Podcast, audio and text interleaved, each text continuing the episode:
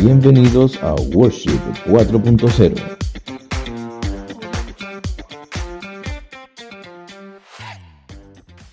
Muy bien. Así dice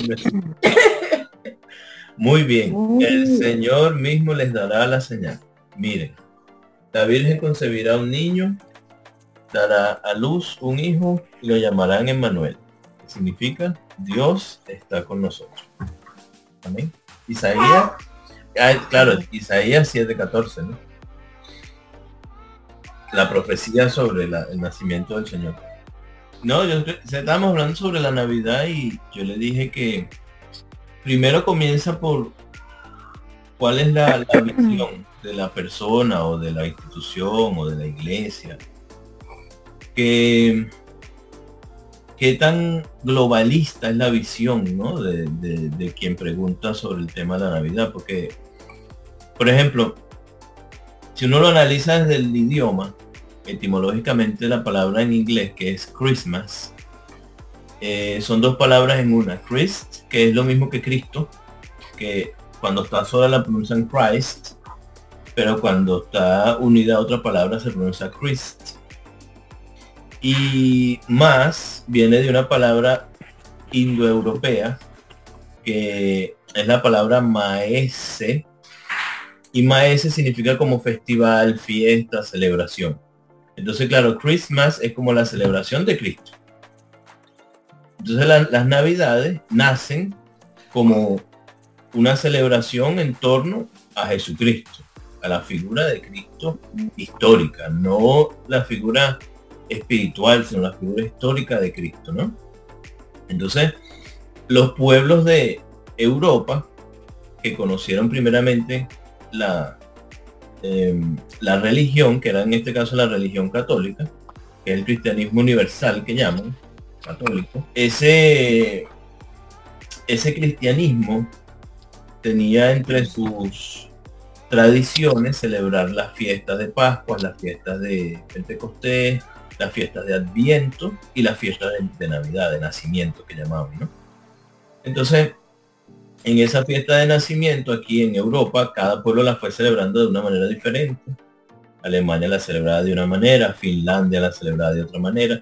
Y estamos hablando de que antes de que estos países fueran conformados naciones, eran tribus que estaban aquí, la tribu de los sajones, la tribu de los de Media Sajonia, eh, los Países Bajos tenían sus distintas tribus, los holandeses, eh, y España, obviamente, que España fue, digamos, el país europeo junto con Italia que asumió el cristianismo de manera más radical. O sea, fueron los dos países, y primero Italia y después España, que heredaron toda la cultura cristiana que nació después de, de cuando el imperio cae en el 800 y que ellos como que se convirtieron en guardianes de, del legado patrístico, o sea, de los padres de la, de la iglesia.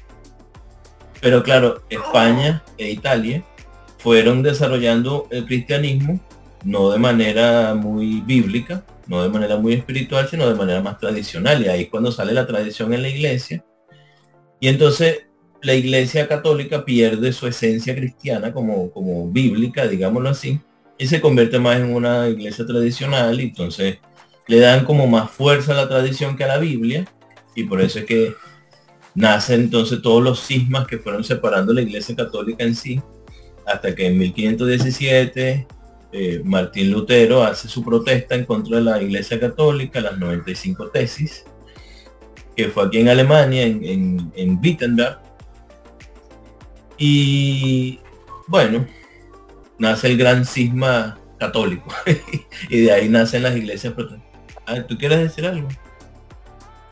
Uh, sí, quería comentarte que con respecto a lo de Martín Lutero, este, tengo un libro que se llama El conflicto de los siglos, este, donde habla de toda esa reforma donde estuvo Martín y todos los que acompañaron a Martín este, durante ese ese, ese, colapso que él logró hacer para, para que se creara pues todo lo que lo que se creó con su, con su llegada al, al, cristianismo católico.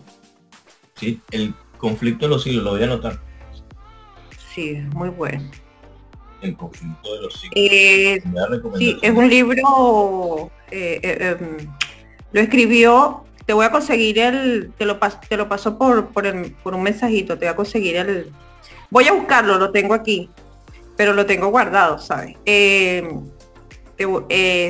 eso lo escribió una persona son cristianos, pero estos cristianos ah, adventistas. Adventistas, exactamente. Pero tiene, tiene, tiene muy buena la historia, es muy buena la historia. Sí, bueno, es que claro, obviamente Ellen White, que fue la que escribió eso, ella antes de ser adventista, o sea, ya fue como que la propiciadora de ese de esa denominación. Pues ellos fueron antes cristianos, protestantes. Sí. Ah, bueno, y entonces lo que yo le estaba explicando a Eli era que con, con el gran cisma este, 1517, cuando Martín Lutero eh, protesta en contra de la Iglesia Católica, se crea una nueva iglesia, que era la Iglesia Reformada. Entonces, claro, mucha gente trata de entender eso desde el punto de vista cultural, pero para entenderlo culturalmente hay que entender el idioma, porque mucho tiene que ver con el idioma. Yo mismo no lo entendía, hay cosas que yo las estoy entendiendo ahora después que me vi en la obligación de aprender el idioma de aquí. Y me di cuenta que gran parte de, las cosas que nosotros heredamos en Venezuela, en nuestra cultura, que vienen de España, España a su vez las heredó de las distintas tribus de aquí del, de Europa, pues del continente, pero que también nosotros en, Latinoamérica tuvimos demasiada influencia de Estados Unidos. Y Estados Unidos fue una colonia de distintas, o sea, principalmente eran ingleses los que fueron a Estados Unidos a fundar Estados Unidos en 1400, cuando llegó, cuando llegó Colón. Colón llegó a América, pero Colón llegó a Sudamérica, o sea, a Centroamérica prácticamente fue que llegó Colón, pero a Norteamérica llegaron, claro, Colón llegó a una tierra más caliente. a Norteamérica, que es más frío, llegaron los que estaban acostumbrados al frío, los finlandeses, holandeses, los que vivían al norte de Europa. Entonces, eso es interesante porque ellos llegan allá y, y llegan con sus tradiciones y culturas y distintos ritos, etc. Entre los cuales estaba hay, un, hay una tradición que llaman Saturnalia. Saturnalia era una celebración en torno a lo que llaman el solsticio de invierno. Que sabes que el, invierno tiene noches cada vez más largas. Eh, tenemos verano, entonces el, el, clima comienza a cambiar, a cambiar, entonces caen lluvias, después frío, frío, hasta que ya llega la nieve. Cuando llega la nieve, las noches comienzan a ser más largas. O sea, primero comienza la noche a las 8, después a las 7, a las 6, a las 5, hasta que a las 4 de la tarde ya es de noche. Y a veces son las 9 de la mañana y todavía está de noche, parece madrugada. Entonces son noches larguísimas, noches que son súper largas. Y hay una noche en el, en el, año que es la más larga de todas, que puede durar desde las 4 de la tarde hasta las 10 de la mañana del día siguiente. O sea, es la noche más larga. Esa noche representa como el antes y el después. O sea, esa noche cambia, como decir, ya, ya pasó lo más difícil del invierno, ahora empieza a bajar, a bajar, a bajar hasta que llegue el verano y así lo mismo, ¿no? O sea, es como una, una montaña que va, va en el año, sube y vuelve y baja y sube y baja y así, ¿no? O sea, en la punta está la noche más larga y abajo está el día más largo. Aquí nosotros lo hemos vivido el día más largo inicia que como a las 4 de la mañana, ¿no? Más o menos. Y son las 11 de la noche y hay sol. Entonces, esas dos, e, e, esos dos puntos celebraban los pueblos de aquí de Europa. Celebraban el solsticio de verano y el solsticio de invierno. O sea, que eran los dos puntos máximos, ¿no? del tiempo. La noche más larga y el día más largo. Y ellos de hecho, en Alemania todavía lo siguen llamando como la, noche triste, o la noche más larga, la noche larga. E, ese, cuando uno traduce la palabra Navidad en alemán, Weihnachten, cuando dice Weinen, por ejemplo, Weinen es como llorar, entristecerse. Y, y Weihnachten es como la noche más triste, la noche así.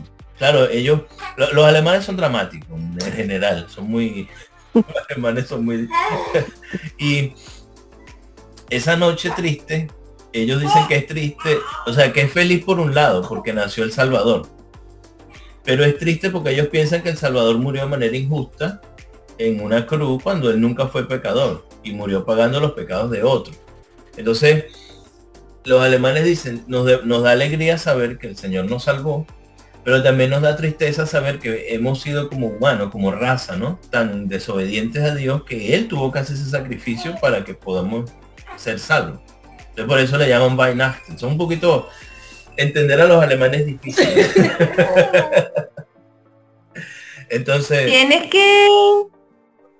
Mel, disculpa, tienes que hacer como, como que un, o un estudio corto, importante, me interesa mucho todo lo que estás hablando, me gusta, me gusta, y quiero tener ese conocimiento.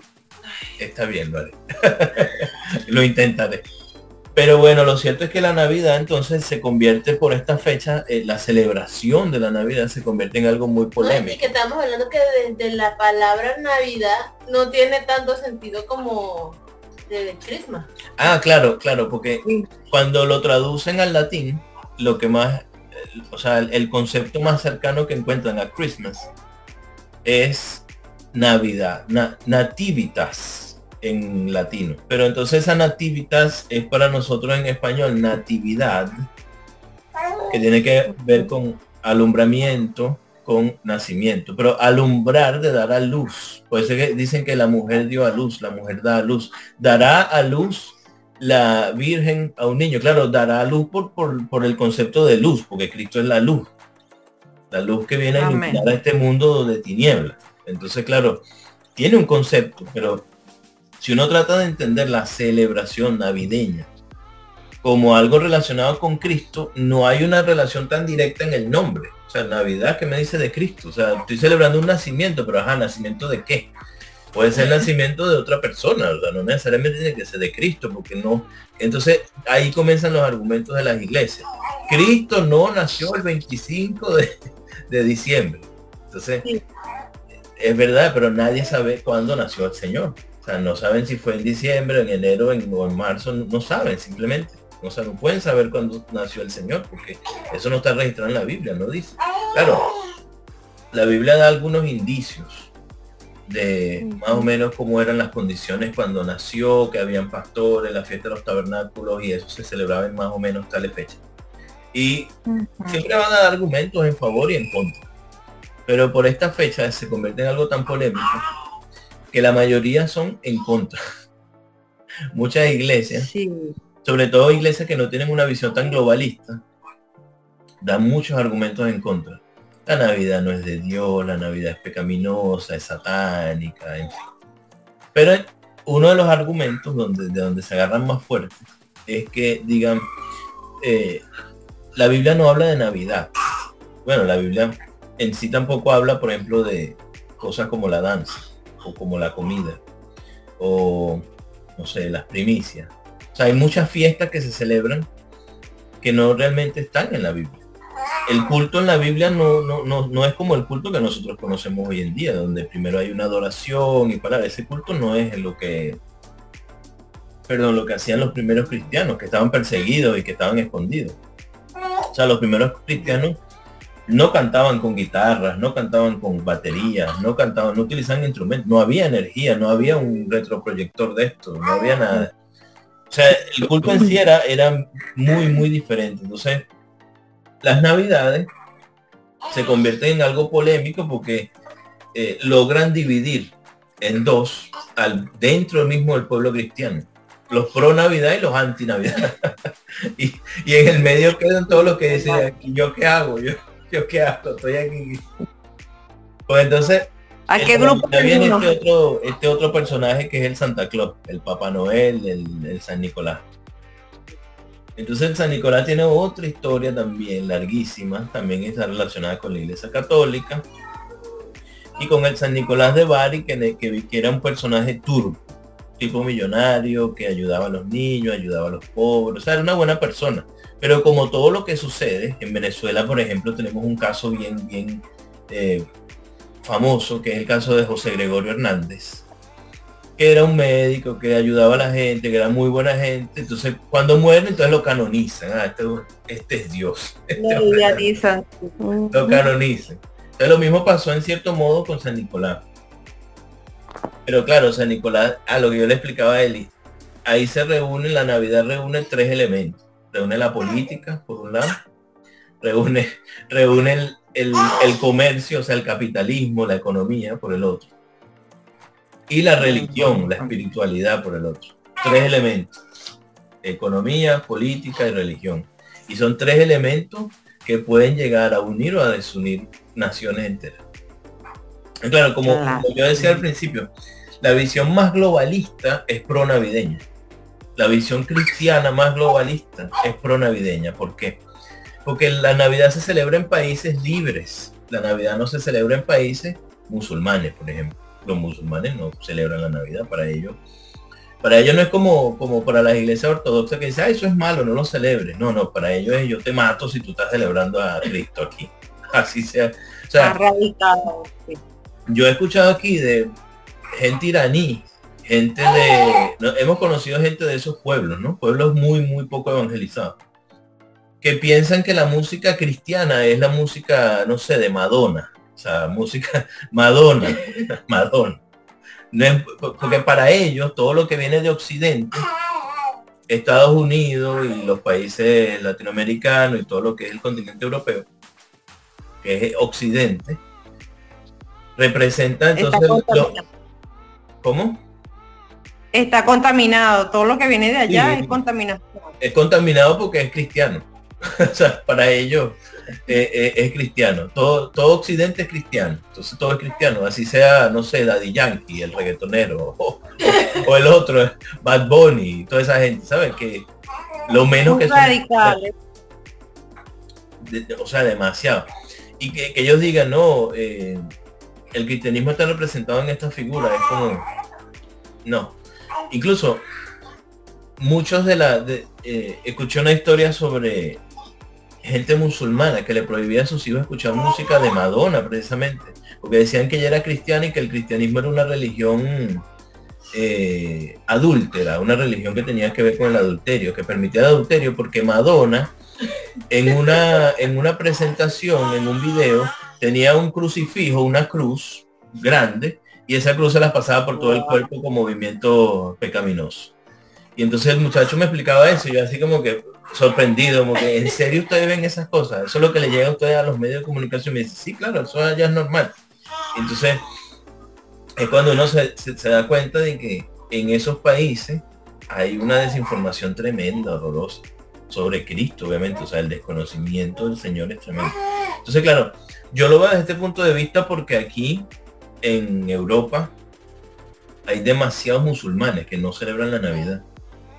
Y para ellos la Navidad representa a Cristo, sencillamente. O sea, para nosotros en general, el, para los occidentales, nosotros tenemos, como decir, una, una gran excusa para predicar al Señor y no la usamos, porque yo pienso que la Navidad genera mucho miedo en las iglesias el concepto de Navidad y la celebración. Genera mucho miedo en las iglesias porque muchos pastores no saben cómo enfrentar eh, la Navidad. La Navidad, por ejemplo, se puede decir que la Nochebuena es el 24, ¿verdad? Entonces son 24 días hasta que llega, eh, o sea, el mes de diciembre son 24 días. Si tú lees el libro de Lucas, el Evangelio de Lucas, los primeros 24 capítulos lo puedes tomar para un capítulo por día leer el primero de diciembre un capítulo, el 2 de diciembre otro capítulo, el 3 y así hasta llegar al 24. Y ahí estás celebrando una verdadera Navidad. Porque cuando llegas al 24, ya has aprendido cuál fue la vida de nuestro Señor Jesucristo y tienes toda la información de lo que es la razón más espiritual que uno tiene para dar gracias a Dios en ese momento. Eso lo hicieron los primeros cristianos, los cristianos eh, primitivos, o sea, las iglesias primitivas tomaron la, la Nochebuena como una cena. Ahora, como la Nochebuena siempre se hace una cena, ¿qué cena hacían ellos? La Santa Cena. En la Nochebuena hacían una Santa Cena, hacían una cena normal, claro, con, su familia. Pero la Santa Cena la Nochebuena ayudaban ellos a otras personas. Entonces tomaban la Nochebuena no como una celebración de rumba, de fiesta, de, de, perdición, sino como más bien algo espiritual. Y está bien, porque fíjate, por ejemplo, aquí hay mucho el día de Halloween, 31 de octubre. El 31 de octubre están los pro Halloween y los anti Halloween. Entre los pro Halloween está Jesús Adrián Romero. Entre los anti Halloween hay muchísimos otros. La mayoría son anti Halloween. Pero fíjate, si yo quisiera darle un sentido espiritual a la Navidad, es muy sencillo. Te di, por ejemplo, un, un, motivo. Agarras el libro de Lucas, 24 capítulos, lo lees del primero de diciembre al 24 de diciembre, ya tiene, le has dado una razón de ser, un motivo de ser a esa fecha. Pero el 31 de octubre, los cristianos dicen, no, pero es que el día de Halloween muchos cristianos dicen, no, lo que pasa es que se celebra... ¿Qué pasa, bebé? Se celebra, eh, hay dos, dos, dos fiestas importantes que nos hablan de, de muertos, de, cuestiones con muertos. Y una es eh, la, décima plaga en Egipto cuando murieron los primogénitos. Que solamente se salvaron los primogénitos de los hijos de los hebreos que estaban marcados en la puerta con la sangre del cordero, ¿no? Entonces hace referencia, por ejemplo, a eso. Pero también dice, bueno, tenemos la otra fiesta que tiene que ver con muerte, que fue cuando Herodes mandó a matar a todos los niños menores de dos años en el momento en que nació nuestro Señor Jesús. Entonces, son dos, épocas que uno dice, bueno, se puede, se puede tomar. Y los cristianos, sobre todo los alemanes, han tratado de darle ese sentido a esa fiesta. Pero es muy difícil que por medio de la celebración de esa fiesta, uno llegue a esa conclusión. ¿Por qué? Porque se visten de zombies, de brujas. De lo menos que hacen es recordar niños que murieron de una manera trágica. O sea, no los recuerdan. Mientras que la Navidad como yo te decía, junta el capitalismo, junta la política y junta la religión. ¿Por qué el capitalismo? Bueno, porque es la fecha. Yo a veces me pregunto, ¿qué harían la mayoría de cristianos si en un país occidental toma el poder un grupo político eh, de corte musulmán y prohíbe la Navidad? ¿Qué harían los cristianos? serían los primeros, todos los que hoy dicen que la Navidad es una celebración, que no es de Dios, serían los primeros que saldrían a protestar, aquí yo te lo aseguro. serían los primeros que saldrían, no pueden quitarnos la Navidad, que esto ha sido un patrimonio histórico de nuestras iglesias y bla, bla, bla. Porque es así. Porque no se dan cuenta que la Navidad es como un símbolo de excusa para poder uno buscar entre lo que no está bien, lo que esencialmente es de Dios. Es igual que la Semana Santa. O sea, la Semana Santa es una celebración establecida por la Iglesia Católica. Pero entonces, claro, las iglesias que no son católicas dicen, no, no, la eso no es de Dios, eso viene de la, de la Iglesia Católica, la Iglesia Católica la gran ramera y tal. Eh, pues no hay indicios bíblicos de que eso sea así, esas son interpretaciones que se han dado sobre todo eh, desde, desde las denominaciones carismáticas pero no hay indicios bíblicos que diga la iglesia, exactamente la iglesia católica es la gran ramera, eso no lo dice la Biblia tampoco, pero no lo asume. Igual, hay muchas cosas que específicamente no están en la Biblia, pero la gente las practica pues dentro de las iglesias, como la danza. O sea, la danza también es algo muy polémico dentro de las iglesias, tal cual.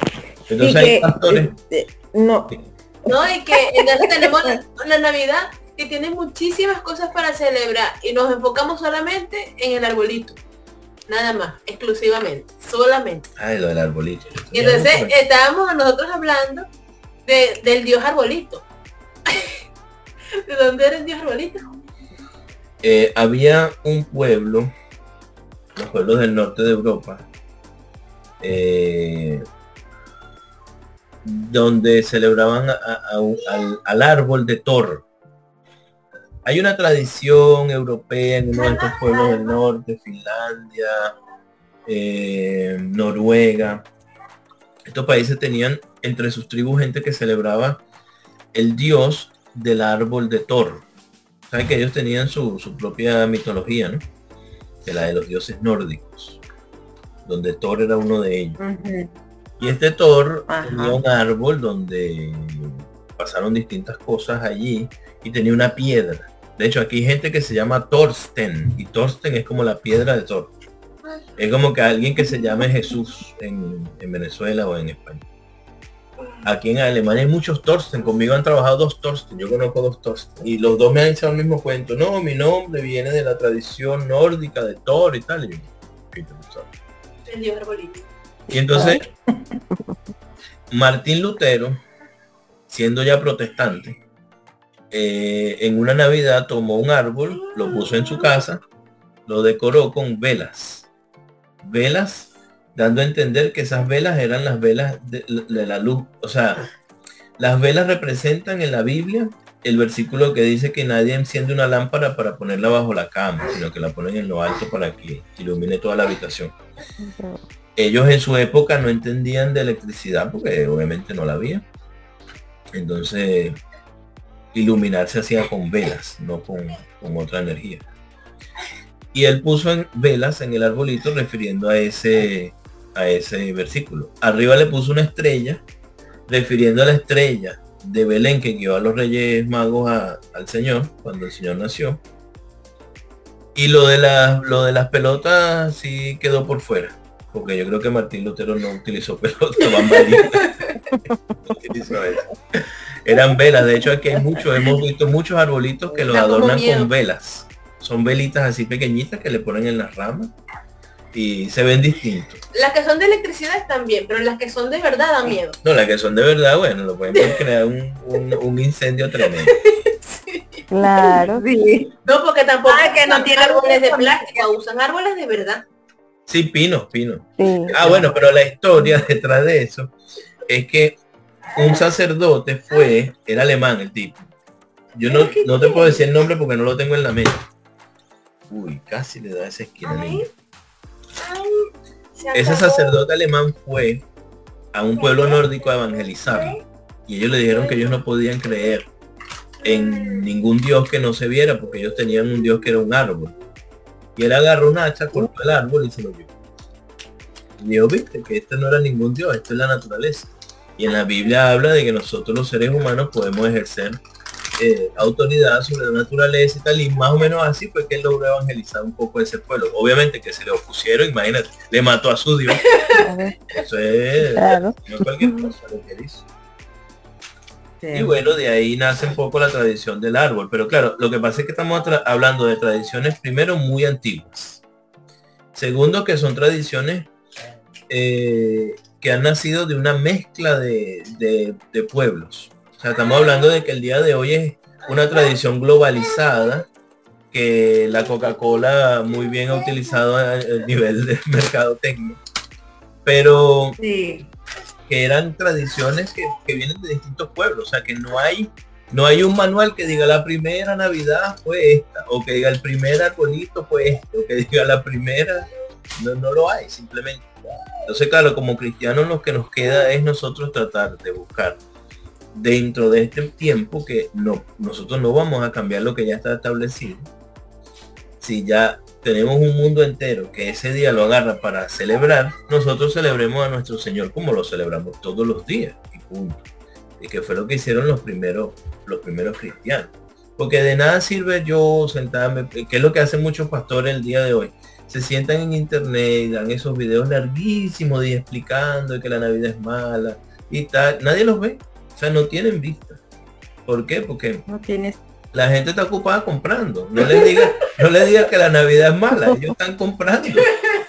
Los mismos cristianos en Estados Unidos, ahorita salió un video, yo lo vi el jueves, lo vi en Biblia Libre, un video de una iglesia bautista que hizo un espectáculo grandísimo, todo el pueblo vino a la iglesia, porque ellos del, del cielo de la iglesia abrieron, hay como un, como un o sea, como una puerta en el cielo, de, en, el, en, el, en, el, techo de la iglesia, y por ahí entró Santa Claus, Santa Claus, imagínate.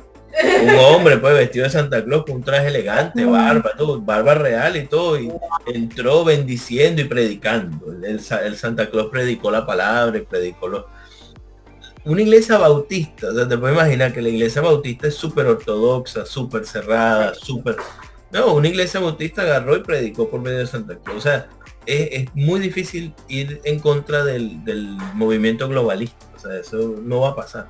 Entonces, la, la cuestión con la iglesia es que muchas iglesias pequeñas se están sectorizando cada vez más y se están haciendo cada vez más pequeñas, cada vez más cerradas, eh, tratando de cuidar una doctrina que finalmente está fundamentada no necesariamente en la Biblia, sino fundamentada en, que esta doctrina la hemos entendido así y así la vamos a seguir aplicando. Entonces, básicamente es una tradición, ya no es, no es bíblico. Hemos estado estudiando lo que ha pasado, lo que están diciendo, y lo que vemos es falta de información, o sea, mucha desinformación, mucho yo asumí, yo, yo creo, pero no hay un conocimiento Siempre se ha hecho. Siempre se ha hecho así. Entonces, no hay información real. Simplemente es, él lo dijo y yo paso la voz. Y si quería una pelota de algo, sin más. Entonces, claro, la Navidad para mí es un motivo de, de celebración y para otros es un motivo de sufrimiento. Tú ves las redes sociales que se están matando. dije, porque pierden el tiempo en esta conversación cuando podrían estar hablando de Dios, de que nació, de que murió, que te salvó. O sea, hay muchas cosas de Dios que hablar y no es el arbolito. El arbolito es simplemente es un símbolo de la celebración. Y ya. No, no que no esté en la Biblia. Bueno, sí, pero tampoco está en contra.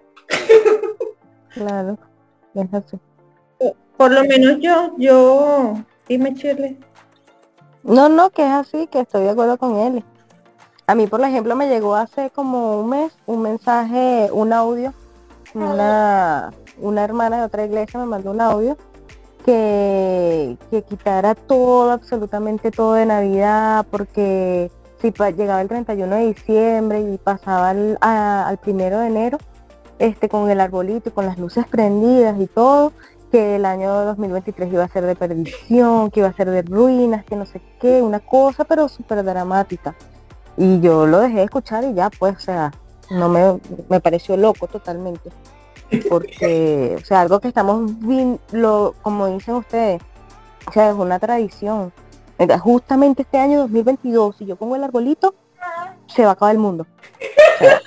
es demasiado absurdo. No, y si lo pones tú, porque hay otros millones de familias en el mundo que lo ponen. Si lo pones tú, Exacto. cuidado.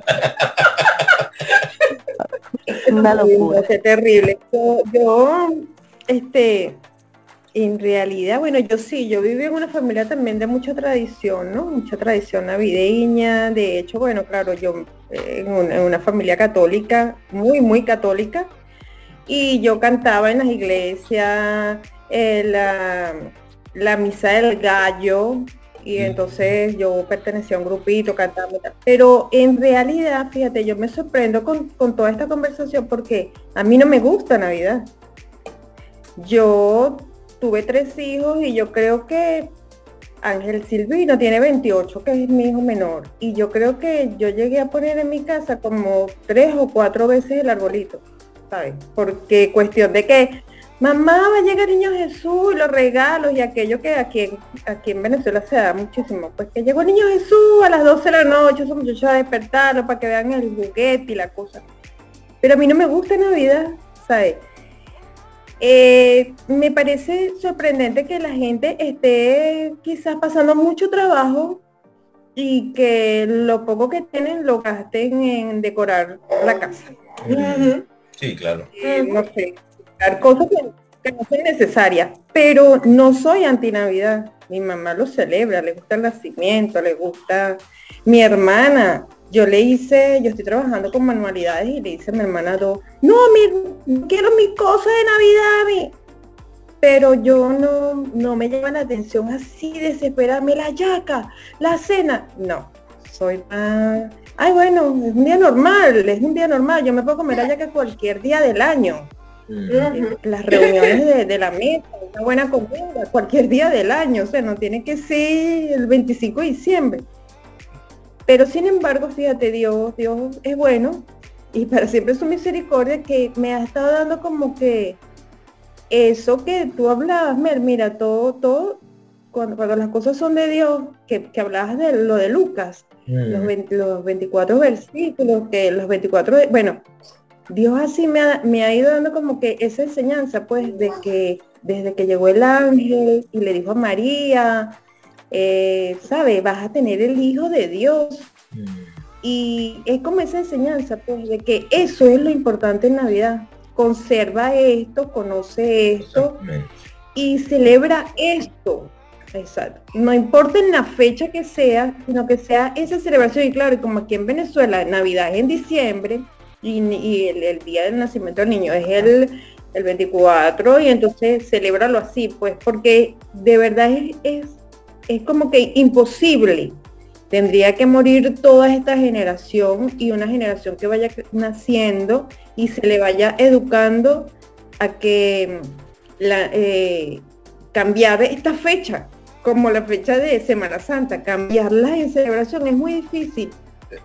Pero entonces si, se da en esta fecha, conserva, pero teniendo el conocimiento de por qué se celebra y qué es lo que se celebra. ¿Qué es lo que se celebra?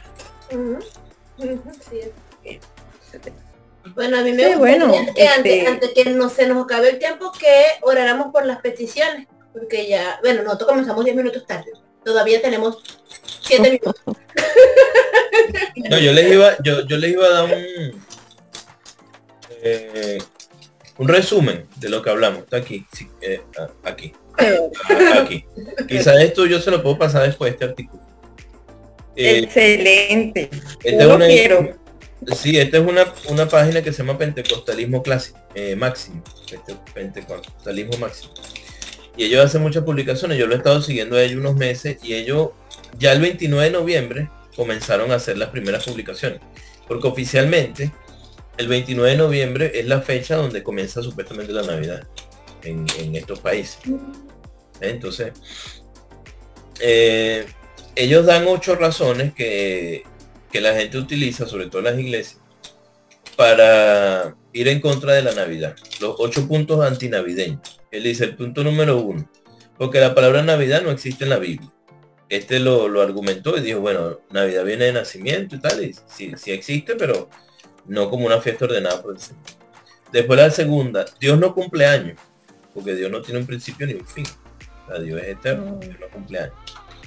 Después dice, número tres, no hay un mandato para celebrar Navidad, o sea, no hay una fiesta establecida como si hubo fiesta de Pascua y Pentecostés y todo eso, pero no hay una fiesta específica que sea la fiesta del nacimiento del Señor Jesucristo. O sea, no hay una fiesta de Navidad. Luego, no hay historias de que los apóstoles celebraran Navidad. O sea, ni, ni Pedro, ni Pablo, ninguno de ellos. Lo es porque las Navidades nacen de fiestas paganas. Ese es el número 5. Número 6, porque la Navidad, la historia dice que es de una deidad babilónica. Después, número 7, porque fue un dios llamado Tamus que nació en esa época. Y número 8, porque el árbol navideño se prohíbe explícitamente en la Biblia. ¿verdad?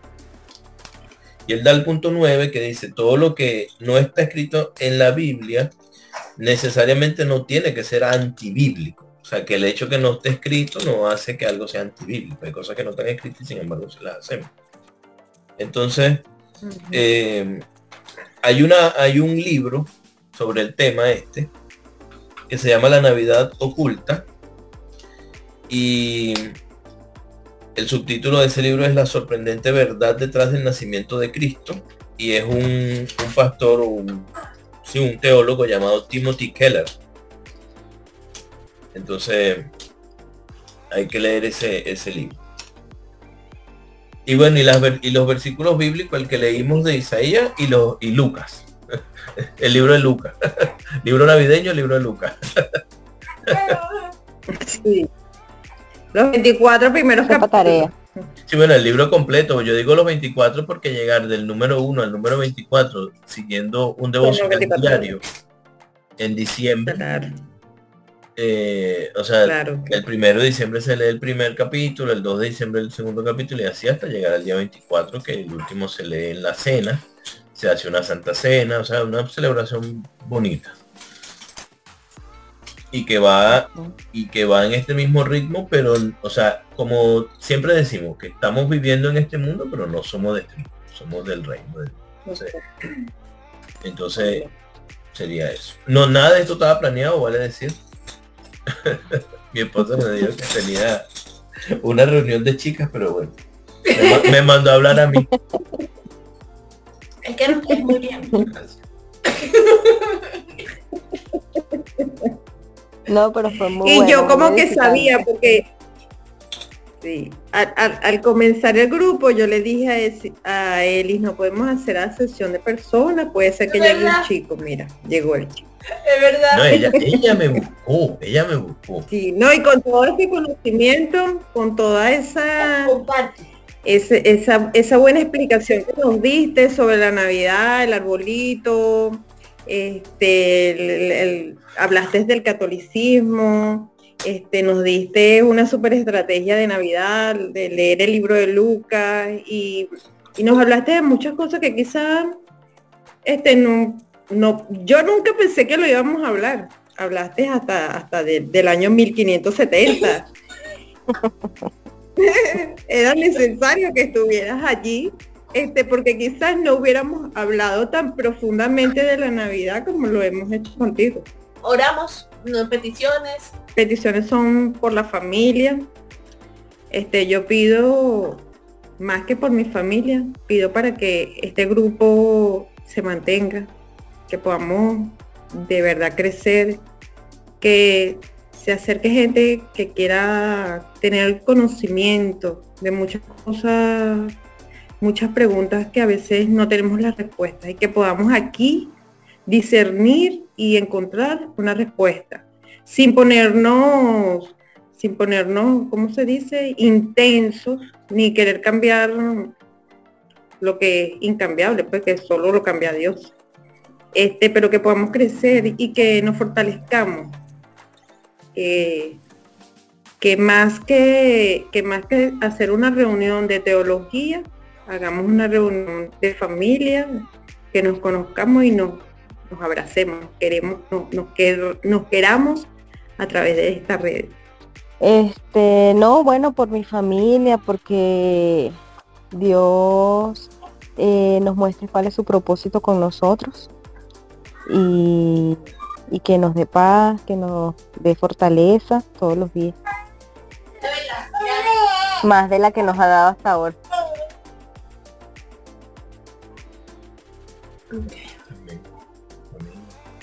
Familia. ¿Y usted? Yo necesito fortaleza, mucha, mucha fortaleza. Eh, más energía, más eh, que ella deje de llorar. Exacto, eso que está haciendo. Sobre todo a las 12 de la noche, Que deje de hacer eso. Que deje de llorar por la madrugada. Que deje de llorar, que acepte los brazos de otras personas, además de fortaleza. ¿Y qué más? Energía. Um, ok. Colosenses 1, del 9 al 14. Voy a leer. Dice, por eso, desde el día en que supimos, no hemos dejado de orar por ustedes. Pedimos que Dios les haga conocer plenamente su voluntad con toda sabiduría y comprensión espiritual, para que vivan de manera digna del Señor agradándole en todo. Esto implica dar fruto en toda buena obra, crecer en el conocimiento de Dios ser fortalecidos en todo sentido con su glorioso poder. Así perseverarán con paciencia en toda situación, dando gracias con alegría al Padre. Él los ha facultado para participar de la herencia de los santos en el reino de la luz. Él nos libró del dominio de la oscuridad y nos trasladó al reino de su Hijo amado, en quien tenemos redención y perdón de todos nuestros pecados. Amén. Eh, vamos, a orar en esta, con esta estructura que nos enseña eh, Colosense. Eh, son 15 peticiones que hay aquí, 15 peticiones.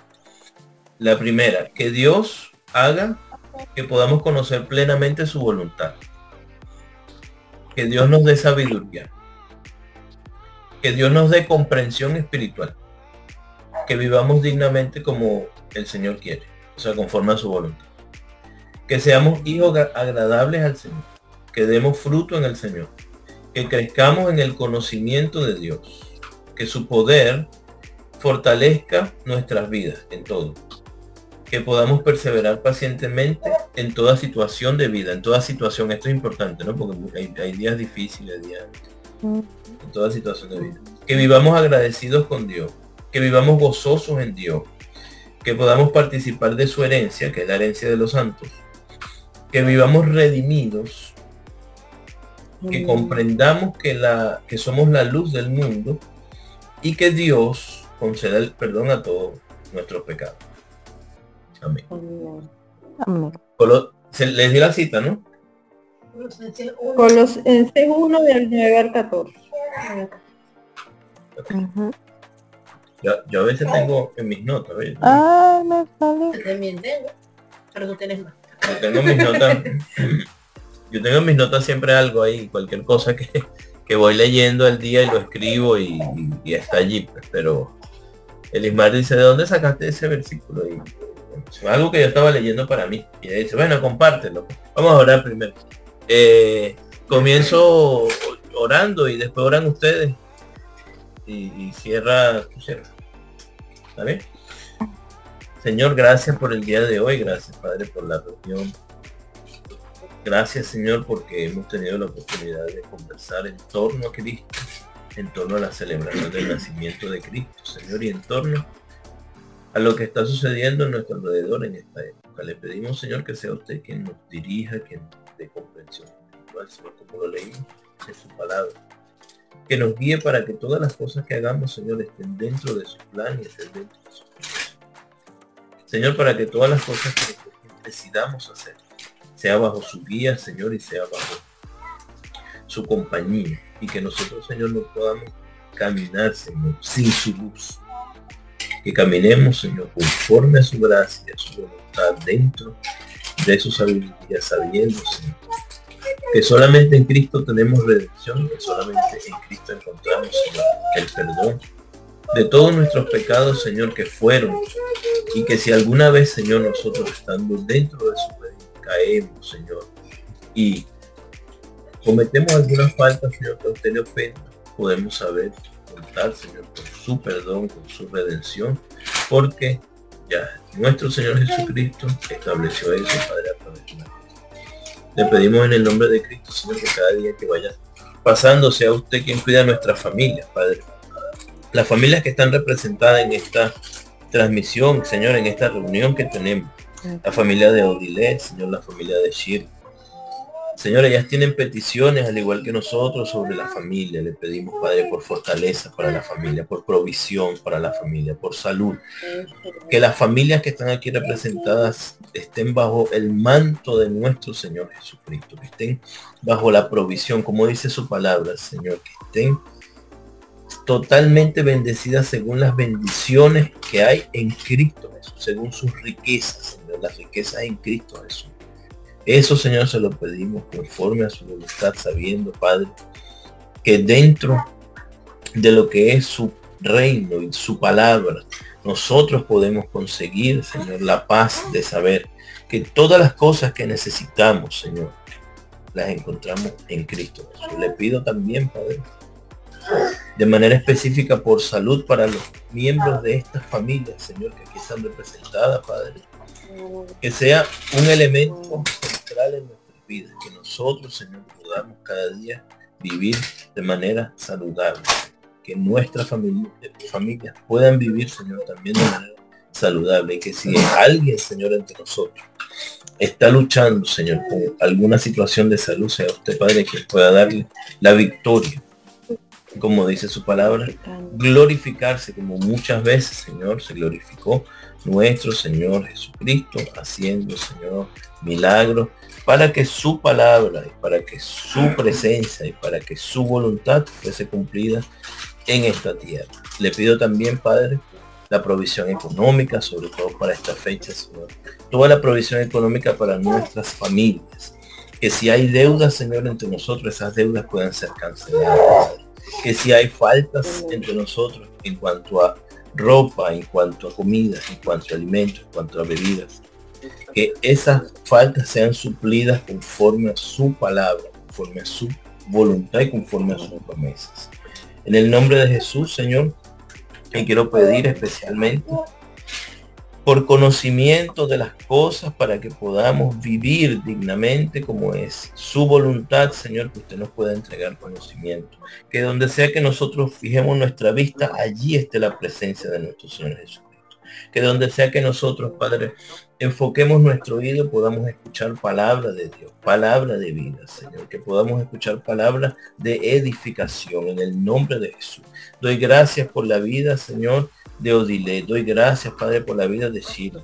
Doy gracias por esta reunión que hemos tenido el día de hoy y doy gracias, Padre, porque nos ha permitido compartir una vez más, Señor, en torno a su palabra. Le pido, Señor, así como lo ha deseado, Señor, Odile, que en el futuro podamos también reunirnos, Señor, más frecuentemente, podamos hablar sobre otros temas, Señor, y que podamos compartir no solamente nosotros, sino con más personas que puedan tener interés, Señor, en estas conversaciones que nosotros hemos tenido. Le pido en el nombre de Cristo, Señor, que usted nos dé todas las herramientas que necesitamos para adorarle, para glorificarle, para bendecirle, como dice su palabra, que usted, Señor, se glorifica, Señor, en nuestras debilidades, allí es donde usted se fortalece, Señor, y por eso le pido que en el nombre de Jesucristo, Señor, se fortalezca en cada una de las debilidades que usted pueda estar mirando entre nosotros. En el nombre de Jesús, doy gracias, Padre. Amén. Próximo. Y que se haga, y que se haga realidad primera de Colosenses en nuestra vida. Primera de Colosenses capítulo 9 al 14. Amém.